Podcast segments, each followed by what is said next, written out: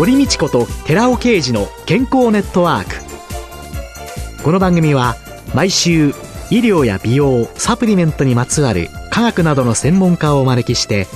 私たちの健康のために役に立つお話を伺う健康生活応援番組です。包摂体サプリメントと MGO マヌカハニーで健康な毎日をお届けするコサナの提供でお送りします。コサナの商品をお求めの際はフリーダイヤル0120-496-537までぜひお電話ください。体の節々が気になりだしたらコラーゲン、グルコサミンを配合した環状オリゴ糖の力シクロカプセル化スムースアップ。お得な定期購入もご準備しております。ご購入は、コサナのフリーダイヤル0120-496-537専任スタッフが商品に関するお問い合わせ、ご質問にもお答えいたします。コサナのフリーダイヤル0120-496-537 0120-496-537皆様のお電話をお待ちしています。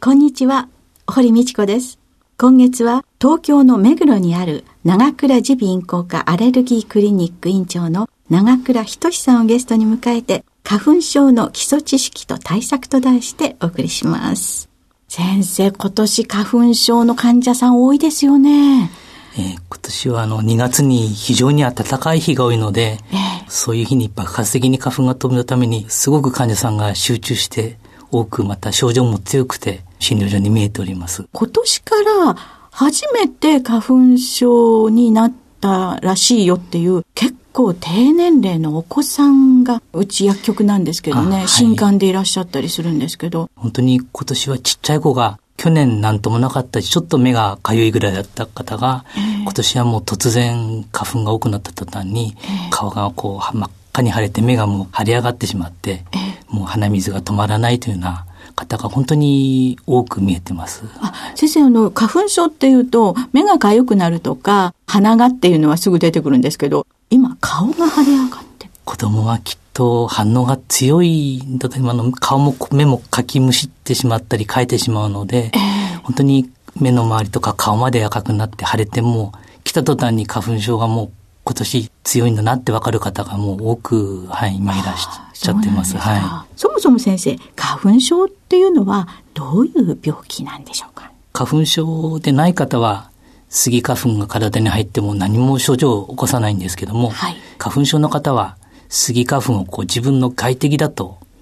自分の免疫が判断して、これを追い出そうとしてしまいます。はい。その際にくしゃみ、鼻水、鼻づまりという花粉症の症状を引き起こしている。花粉をまあ外に出そうっていうことなんですかね。くしゃみとか鼻水と。はい、そうです。自分の体をやはり守っている反応の表れなんです。はい、そうすると、なぜ花粉を自分の敵だというのに認識してしまう人と、そうじゃない人とっていうそのメカニズムっていうのはもともと人間の体ってウイルスとか細菌が入って、これを外敵だと思って排除するようになってるんですけども、はい、え本来は人間の体はスギ花粉は自分にとって敵ではないはずだったんですけども、はい、やはりアレルギー体質っていうそういうことがありますと、だんだんとスギ花粉を今度は自分の外敵だと判断してしまうように免疫が変化してきてしまいます。認識しない人とする人の背景っていうのは？スギ花粉に対して抗体を作ったり作っていかないということによって起こってくる変わってくるんですけども。はあ、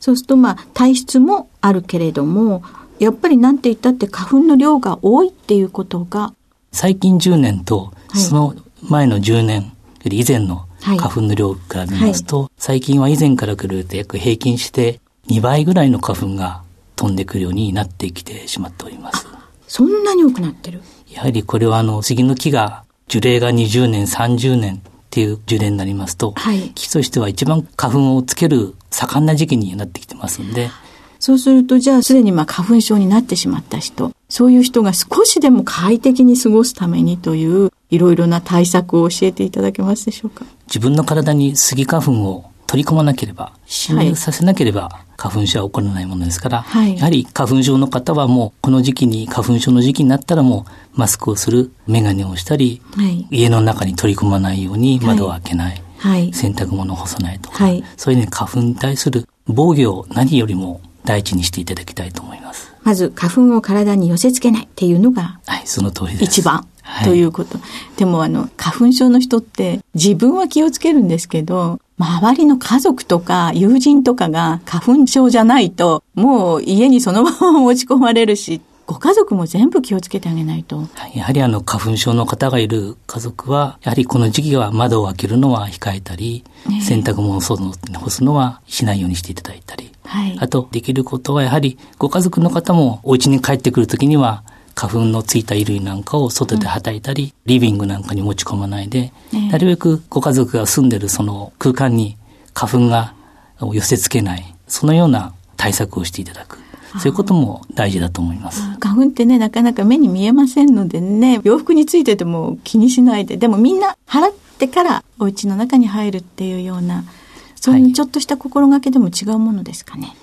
花粉症の方はもちろん自分の衣類を外で払って花粉を入れないとともに、ご家族もやはりそういうことに協力していただく。ほとんどの窓を閉めていれば、花粉というのはほとんど人の出入り以外は花粉が入る経路っていうのはないはずなんです。ですから、どうしても外に行くと花粉を浴びてしまいますので、はい、家に入ってまで花粉を浴びないように、吸い込まないように、なるべくその口という空間は花粉をなくすように、えー、えー、そういうことをしていただきたいと思います。はい。実際に、大体何歳ぐらいの方が花粉症というのを訴えてくるんでしょうか？現在花粉症になる方は本当にちっちゃい子、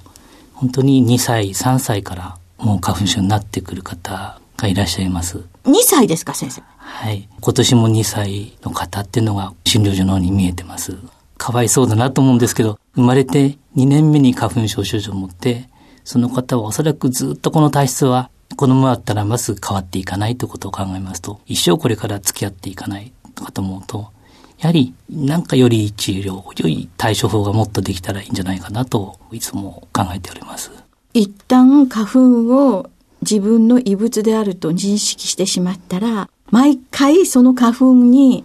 会うたびにそういう反応が起こるということなんですよね。それがやはりあの免疫反応、アレルギー反応という、年齢を高くなるとだんだん軽くなる方っても中にはいるんですけども、なかなかそれが最初から期待できるかどうかはちょっとわからないもので、やはり一生付き合っていかなくてはならないのかなと、はい、思います。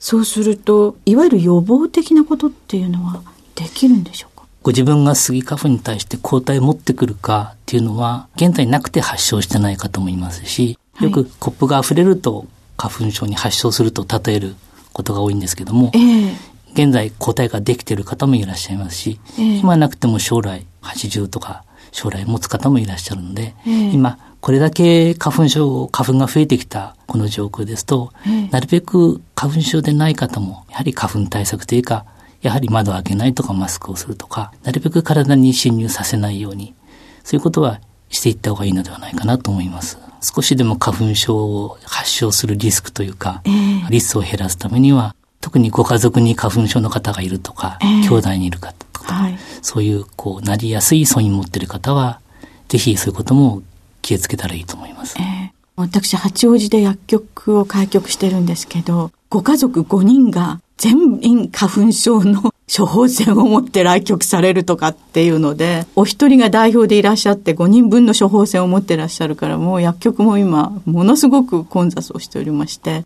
大変なんですけれども、まあ、実際に花粉症になってしまった人というののお薬っていうのが、昔は本当に口の渇きとか喉の渇きとかいろんな問題になった薬がいろいろありましたけれども、今そういうのが軽いお薬も多くなってきた。そういう中で、薬いろんな種類がある。そういうのをどういうふうにこう使い分けたり、今先生されてるんでしょうくしゃみ鼻水を抑える薬と申しますと、昔から抗シタミン薬というのがありまして、はい、特に昔の抗シタミン薬は第一世代って言って眠気があったり口が乾いたりというこういう副作用は多いものがありました。はい、現在あのほとんど使われているのは第二世代といって第一世代のその欠点を改良して、はい、そういう口の渇きであるとか眠気を少なくしたものが、ほとんど使われるようになっております。そうすると実際にあのもう花粉症の方って病院に行かれる方も結構多いんですけれども、そうじゃなくてもう諦めてしまってるとか、喉が渇くし、もう口も渇くし、眠くなるし、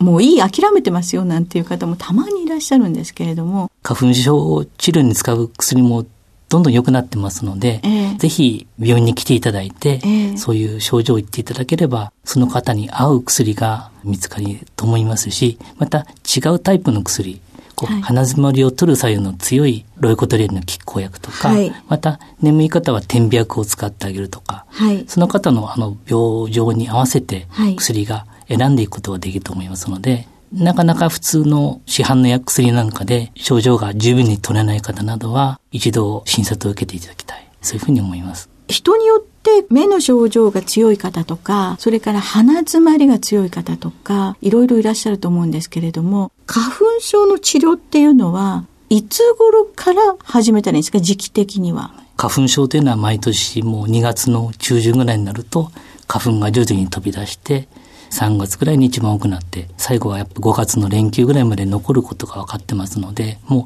相手がこの時期に来るって分かってるんであれば、花粉が飛び出す前、症状が出だす前から、はい、少し前から、アレルギーの薬を使っていくと、これが予防効果がある。はい。で、こういうことが分かっております。はい。ただ、はい、急に暖かい年とか、去年みたいに雪が2月にずっと降ってしまって、どんどん開始が遅れた年もありますので、はい、そこはこのテレビとかインターネットの予報を見て、はい、少しその開始日、飛散開始日というのも気をつけながら治療をしていただきたいと思います。飛散開始日が2月の中旬だとすると、実際治療は2月になったらもう始めた方がいいんでしょうか？いつ始めるかっていうのはその方の個人差もあるんですけど、本当にすごく敏感な方は、もう1月にポツンポツンと花粉が飛んでくるともう気がついて症状が強くなってくる方もいらっしゃるので、大体飛散開始の少し前、はい、で、症状を早く感じた方は、もう症状が感じたらすぐというふうに、そういうふうにご説明しています。じゃあ、花粉これって思ったら、もうそこから治療を開始する。あるいは、まだ感じてないけれども、症状が結構ひどく出る人っていうのは、2月ぐらいから始めるという、そういうのが症状をそんなにひどくしない、感じないで過ごせるということになるんでしょうか、はい、花粉が来る前の体の状態と花粉が飛んできて反応を起こした後には、どんどん自分のアレルギーを起こす症状の出しやすかっていうのはどんどん強くなってしまうんで、そういうこともあるんで、やはりもう症状を感じた方はすぐ、そういうふうに考えていいと思います。はい、ありがとうございました。今週のゲストは、長倉耳鼻咽喉科アレルギークリニック院長の長倉仁さんでした。来週もよろしくお願いします。よろしくお願いいたします。続いて、寺尾刑事の研究者コラムのコーナーです。お話は、小佐野社長の寺尾刑事さんです。こんにちは、寺尾刑事です。今週は、マヌカハニーによるインフルエンザ撃退法についてお話しさせていただきます。インフルエンザの感染様式っていうのは空気感染が圧倒的に多いわけですから、家族や会社の皆さんにうつさないためには隔離されても仕方がないと思うわけです。で、このインフルエンザの流行が科学的に立証されたのは1900年頃からで、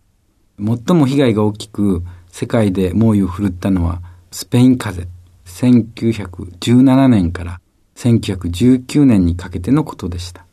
当時世界中で6億人が感染しまして、死者は4000万人に上りまして、日本でも人口の約半数がかかって40万人の犠牲者が出たという報告があります。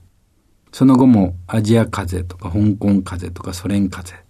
とか20世紀は4回のインフルエンザの大流行、パンデミックっていうようですが、大流行があったわけです。このパンデミックはここ数十年起こってはいませんけども、高齢化社会に突入している日本においては、老人ホームでの集団感染の問題もあります。現在、インフルエンザによる死者の約80%が高齢者が占めていることからも、インフルエンザ感染対策というのは必須です。さらに近い将来には全く新しい新型インフルエンザの流行も懸念されているわけなんです。インフルエンザは医療技術の進歩した現在でも非常に恐ろしい感染症であって、その脅威はますます大きくなっていると言っても過言ではありません。そのインフルエンザの予防治療に素晴らしい効果を持つ食品がありますので、それを紹介したいんですけども、それはニュージーランドのマヌカハニーなんです。マヌカハニーは特別な抗菌物質であるメチルグリオキサール、MGO と略してますけども、この MGO を含有してますので、口の中の口腔細菌やピロリ菌に対する抗菌作用が知られておりますが、例えば口腔細菌ということであれば、虫歯菌であるとか、歯周病原菌を退治してくれる。あと、胃に至ってはピロリ菌を退治してくれるというように、抗菌作用があるわけですけども、その抗菌作用に限定されませんで、これまでに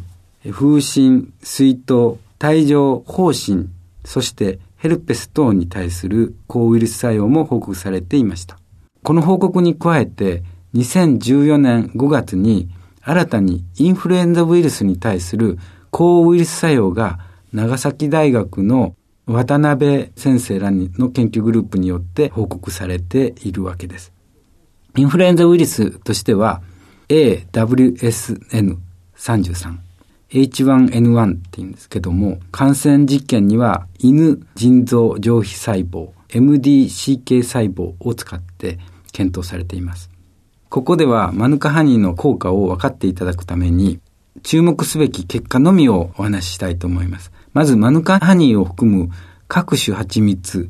の IC50、つまり50%のウイルスを阻止する濃度にどのくらい蜂蜜の濃度は必要かということですけども、これを IC50 と言いますけども、この評価において、いろんな蜂蜜の中でマヌカハニーが最も高い抗ウイルス作用が示されたわけです。インフルエンザに感染した場合、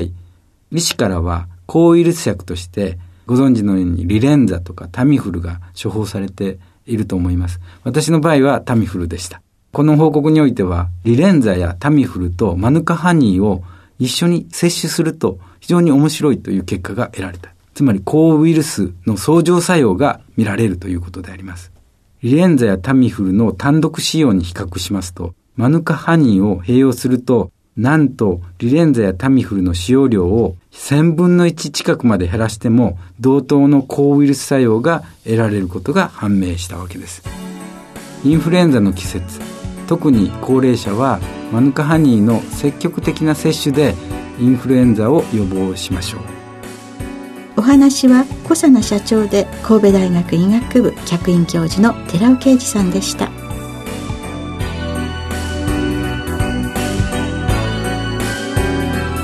ここでコサナから番組お聞きの皆様へプレゼントのお知らせです。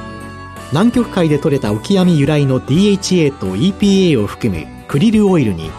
抗酸化作用に優れスーパービタミン E と呼ばれるトコトリエノールを配合し環状オリゴ糖で包み込むことによって体内への吸収力を高め熱や酸化による影響を受けにくくしたコサナの新しいサプリメントゼリー南極海のデザートを番組お聞きの10名様にプレゼントします。ご希望の方は番組サイトの応募フォームからお申し込みください。コサナの新しいサプリメントゼリー南極海のデザートプレゼントのお知らせでした。